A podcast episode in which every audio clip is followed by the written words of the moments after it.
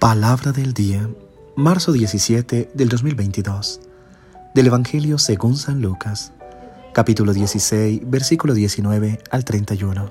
Escuchemos.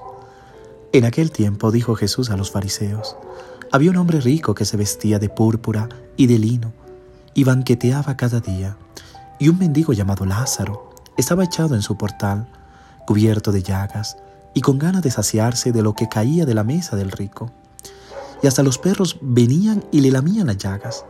Sucedió que murió el mendigo y fue llevado por los ángeles al seno de Abraham. Murió también el rico y fue enterrado. Y estando en el infierno, en medio de los tormentos, levantó los ojos y vio de lejos a Abraham y a Lázaro en su seno. Y gritando dijo, Padre Abraham, ten piedad de mí y manda a Lázaro que moje en agua la punta del dedo y me refresque la lengua, porque me torturan estas llamas.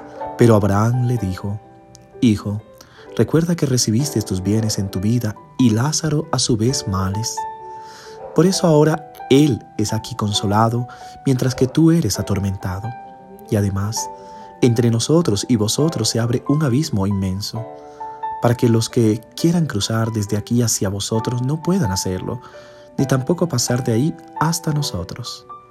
Él le dijo, Te ruego, entonces Padre, que le mandes a casa de mi padre, pues tengo cinco hermanos que le den testimonio de estas cosas, no sea que también ellos vengan a este lugar de tormento.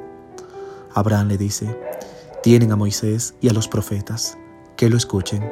Pero él le dijo, no, padre Abraham, pero si un muerto va a ellos, se arrepentirán.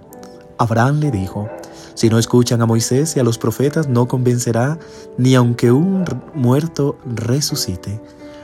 Palabra del Señor. Gloria a ti, Señor Jesús.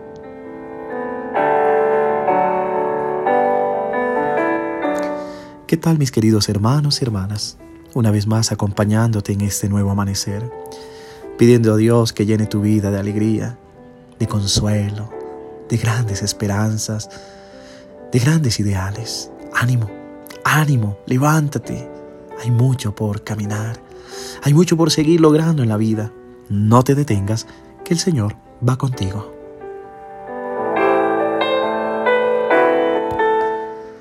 Cada vez que Jesús tiene una cosa importante que comunicar, Él crea una historia y cuenta una parábola.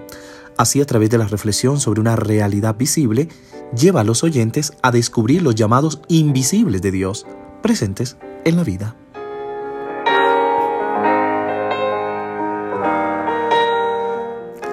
En la parábola del Evangelio de hoy aparecen tres personas, el pobre Lázaro, el rico sin nombre y el padre Abraham.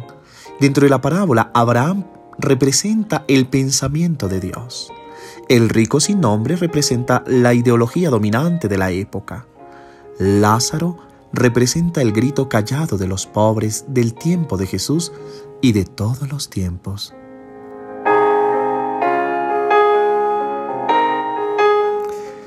La situación del rico y del pobre, los dos extremos de la sociedad.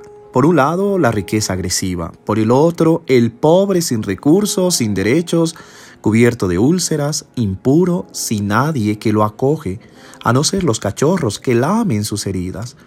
Lo que separa a los dos es la puerta cerrada de la casa del rico. De parte del rico no haya acogida ni piedad hacia los problemas del pobre que está a su puerta. Pero el pobre tiene nombre y el rico no lo tiene. Es decir, que el pobre tiene su nombre inscrito en el libro de la vida, el rico no. El pobre se llama Lázaro. Significa Dios ayuda. A través del pobre Dios ayuda al rico y el rico podrá tener su nombre en el libro de la vida. Pero el rico no acepta ser ayudado por el pobre, pues guarda cerrada su puerta.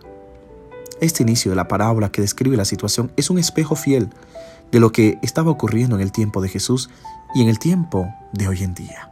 Es el espejo de lo que acontece muchos, siempre casi, que en el mundo hoy.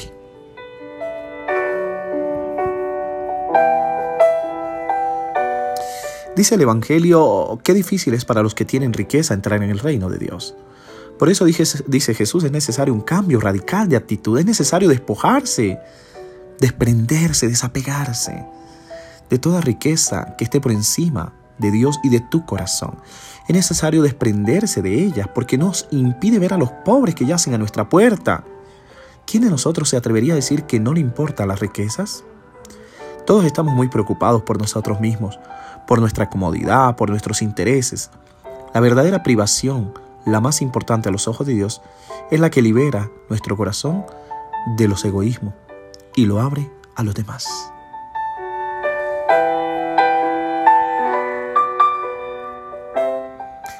El Evangelio nos da el camino para conquistar verdaderos tesoros que nada puede dañar.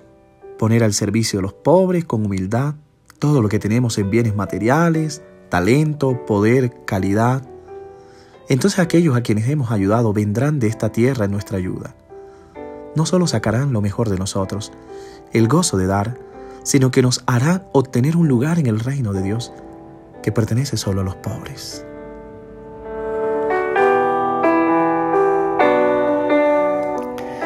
Mis queridos hermanos y hermanas, nada de lo que acumulemos en esta tierra nos llevará al cielo.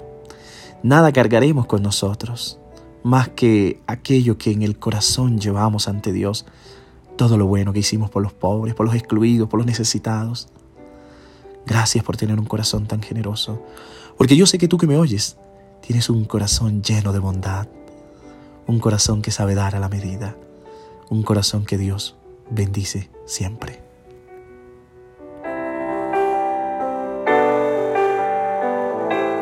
Que Dios te bendiga en el nombre del Padre, del Hijo y del Espíritu Santo. Amén. Te deseo, como siempre, lo mejor de la vida.